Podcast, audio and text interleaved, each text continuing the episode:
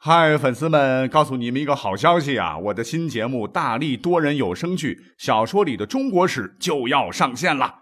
想要了解新节目或者跟我互动聊天，赶快来加入 VIP 粉丝群，入群二维码就在本期节目的声音简介中。你也可以添加我的小号，拼音大历史加三零三 D A L I S H I 三零三，然后拉您入群，我在那儿等你。管他正史野史。这里只有大历史，大力讲的历史正在播出。欢迎收听本期节目。我之前做过几期脑洞大开的穿越节目啊，从语言文字到民俗民风啊，大伙儿看都挺喜欢。其实平心而论啊，就算是有时光机能够发明出来，我们回去啊，估计也很难适应。这绝对不是什么生活习惯的问题，而是古人的价值观和我们现代人，说实话。相比的话，太飘逸啊，尤其是有一些青史留名的人物啊，用我们现代人的思维根本就没法理解啊。说难听点，他们有些行为啊，真的是在装逼哈，装的是清新脱俗，装的是壮怀激烈。所以今天呢，我们就来呃讲几个历史上有名的典型案例好了哈，我们就从故事当中来慢慢体会。我今天找的呢，都是大家比较熟悉的哈。那首先登场的呢，就是齐国俩傻蛋的故事啊。话说有一天呢，这两个人呢在路上相遇了啊，一个就说：“哥们儿啊，敢不敢喝点啊？”那哥们儿当然不甘示弱了，就是说有何不敢呢？喝啊！结果两个人就喝高了。其中一个家伙就说了：“哎，有酒喝着是挺好，可是美中不足的是没有肉吃也。”另外一个哥们儿就说了。是没有肉，你你你喝大了吧哈？你是肉，我我也是肉，怎么能说没有肉嘞？啊，于是两个人就抽刀互砍，割肉下酒啊。最终两个人都因为失血过多而嗝屁朝凉了。呃，这也向我们深深诠释了啊，什么叫做不装逼就生不如死的道理。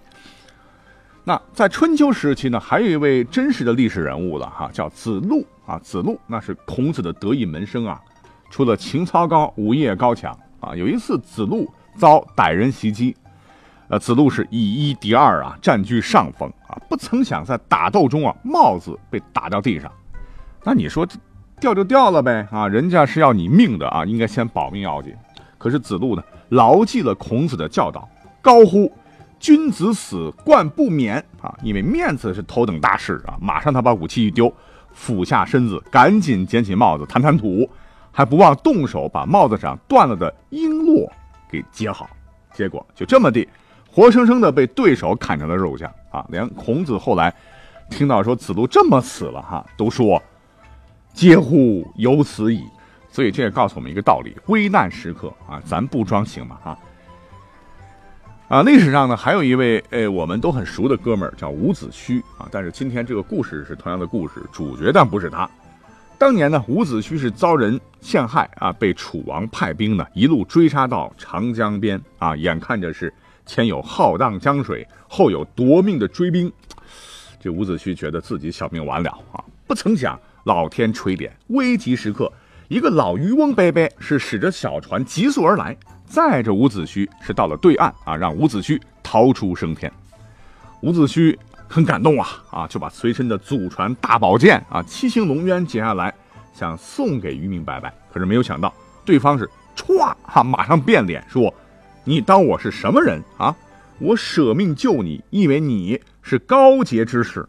万万没有想到啊哈，你竟然觉得我是贪财图利的小人，这不是在侮辱我高尚的人格吗？啊！说完，扑通一声啊，老大爷就纵身跳江，没影了。”那这个故事小时候我都看过哈，当时就觉得哇，这个老渔翁好赞啊！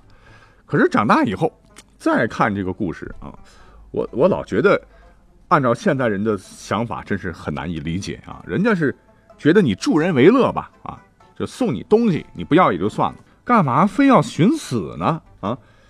然后我又仔细琢磨琢磨哈，就觉得好像哪里不对啊。你说这个老渔翁啊，老渔翁啊，江里来浪里去一辈子。这一头扎枪里边，压根儿就死不了，好吗？啊，这这太太能装了哈！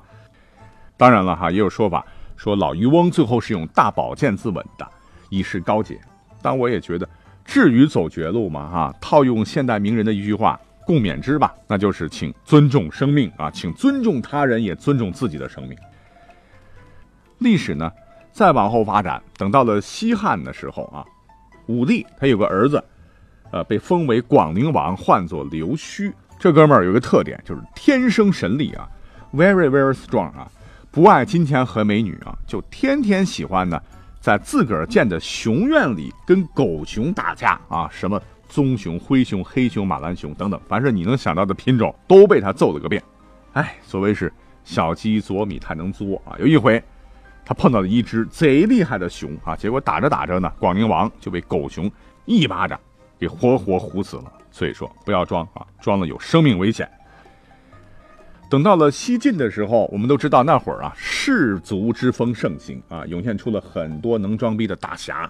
其中啊，就有一位嗜酒如命、酒风豪迈的名士啊，叫做刘伶。这哥们儿每天烂醉之后呢，特别喜欢，然后是脱光衣服，啵啵啵啵当野人啊，是光着腚啊裸奔。有一次喝的是酩酊大醉了哈。正是脱光衣服在家躺着呢，哈，赤身裸体啊。有朋友来找他啊，一看这副模样就讥笑他啊。结果呢，这个刘伶就装十三曰：“我以天地为屋子，屋室为衣裳，诸君为何进我衣服内呢？”呃呃，你不懂我再睡会儿。好一个以天为衣被，以地为床地啊！渐渐的啊，世人竟然。不再指责他这种违反传统的做法啊，反倒赞美他这种行径是名士风流。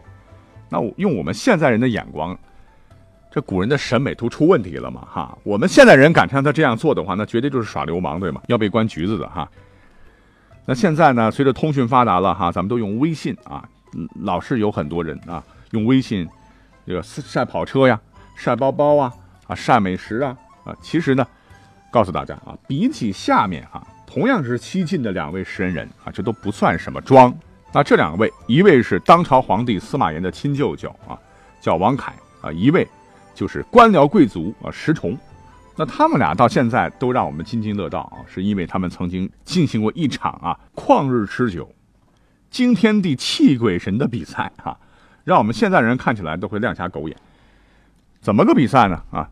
不是比财，不是比帅，而是比富。王凯呢，曾经家里搞装修啊，就让人将名贵的中药赤石脂涂墙啊。到了晚上呢，这个房子就会发出灿烂的光华。石崇知道以后呢，是非常的鄙视啊，于是大手一挥，让人提着一桶桶的花椒、香料啊，那时候都是贵如黄金呐，制成泥浆来刷房子啊，让几十里外都能够闻到香气袭人。再说这个王凯家里啊，因为富嘛哈，刷锅都用糖水。这个石崇知道以后，就让家里人拿蜡烛当柴烧。那王凯呢，用十二个美女替他轮流抬轿。这个石崇呢一听不服气，就用二十四个美女轮流抬。王凯非常愤怒啊，就拿出了杀手锏，在他家门前呢，用紫丝啊编成屏障四十里。这石崇就诚心想压倒王凯，就用彩缎。铺了五十里屏障，一定要比王凯的这个屏障更长啊！等等，就斗来斗去呢，哎，令我们现代人读起这个故事都非常的咋舌啊！你以为他们是在斗富吗？不啊，他们是在比谁更加逗逼哈。那在唐代呢，有个人也特别逗逼啊，那就是杨国忠啊。有一回呢，这杨国忠啊去浙江公干啊，很久很久很久才回来啊，回来以后发现。那他老婆竟然生了个娃，哈，那他媳妇儿就给他说了啊，说是太思念你了啊，所以生病了。有一天晚上呢，就做梦，梦见跟杨国忠做羞羞事，没想到当天就怀孕了啊，最终就把孩子生下来了，还取名为斐，这个斐就是新月开始发光的意思。这杨国忠啊，深受感动啊，就说：“此盖夫妻相念，情感所致也啊。”你想。这是隔壁老王的事儿，对吗？绿帽子戴的如匪，忍天下所不能忍之事，还能说出那么感动的话啊！我就想说，国忠啊，哈，你就不要再装了哈，你的苦我们了解，哭吧啊，没事儿。等到了北宋末年呢，有一位大人物啊，也很装啊，他就是谁呢？就是赵构。话说靖康之难之后呢？这个赵构本来是被金人俘虏了哈，可是天开眼啊，他又从金人那里逃跑了啊，抓了匹马，就吭哧吭哧吭哧的逃了几千里，来到了黄河啊。这个金兵杀来呀，他可没有伍子胥命好啊，半条船江上也没有。情急之下，这个赵构是一勒缰绳啊，这个马是是一丝长鸣啊，竟然是如神助般的跨过了黄河啊。话说过了黄河之后呢，赵构下马再看，这匹胯下良驹竟然是只泥塑的马。后来呢，这个赵构啊，就对所有的臣子经常提起此事啊，说此乃神助我康王也。他以前是康王嘛。其实咱们现在听起来，这不就是在编故事嘛哈？而且编的鬼都不信。其实历史上真实的赵构，就因为这次逃难啊，虽然说当上了南宋的第一个皇帝，可是呢，就从此没有生育能力了啊。这是为什么呢？就是在逃跑前的一天深夜啊，他本人呢正在跟一位宫女缠绵啊，没想到突然外面大呼金兵来了哈，因为太慌忙啊，只带了少数随从，然后乘马出城，然后疾驰到瓜州渡江逃跑。因为这次突如其来的惊吓啊，使他患上了严重的阳痿，从此是失去了生育能力啊，所以哪有他说的那些有如神助的故事嘞？哈，都是编的啊。其实装是可以的啊，但是也不能吹得太离谱，对吧？那等到了明朝呢，也出了一位奇葩啊，也很装的一位奇葩，那就是海瑞啊。海瑞一生呢是刚正不阿，但是太矫枉过正了哈，刚正的有点非人类啊。那历史上这个海瑞呢，一共娶了仨媳妇儿啊。第一个姓许啊，进门呢生了俩女儿，没生儿子，就让海瑞给休了。第二个姓潘啊，进门不到一个月啊，就被逐出家门。第三位老婆呢叫王氏啊，据海瑞说，这个王氏是自己病死的，但是也有说法说是因为实在忍受不了海瑞这种古怪的脾气自尽了。那海瑞在历史上确实是个清官啊，但是呢。当他的孩子可就惨了，他呢有一个五岁的女儿，当时啊可怜人的啊没有零食吃，天天穿着破衣服，因为家里边没钱呐。哎，但是很奇怪，这个海瑞竟然雇了个男仆哈。这个男仆一看这个孩子太可怜了哈，就有一回啊就送给了这个小女孩一块饼。没想到海瑞知道以后大发雷霆啊，就对孩子说：“除非你饿死，否则你不是我女儿啊。”男女授受不亲呐啊！那这个五岁的小女孩啊，从此以后是哭啼的啊，是不肯再吃饭了啊。七天之后，真的饿死了。所以说海瑞啊，海瑞啊，要树立百官典范，也不至于让自己的亲生女儿活活饿死啊啊！这装逼装的真是，呃，看到这个故事的时候想胖揍他一顿啊。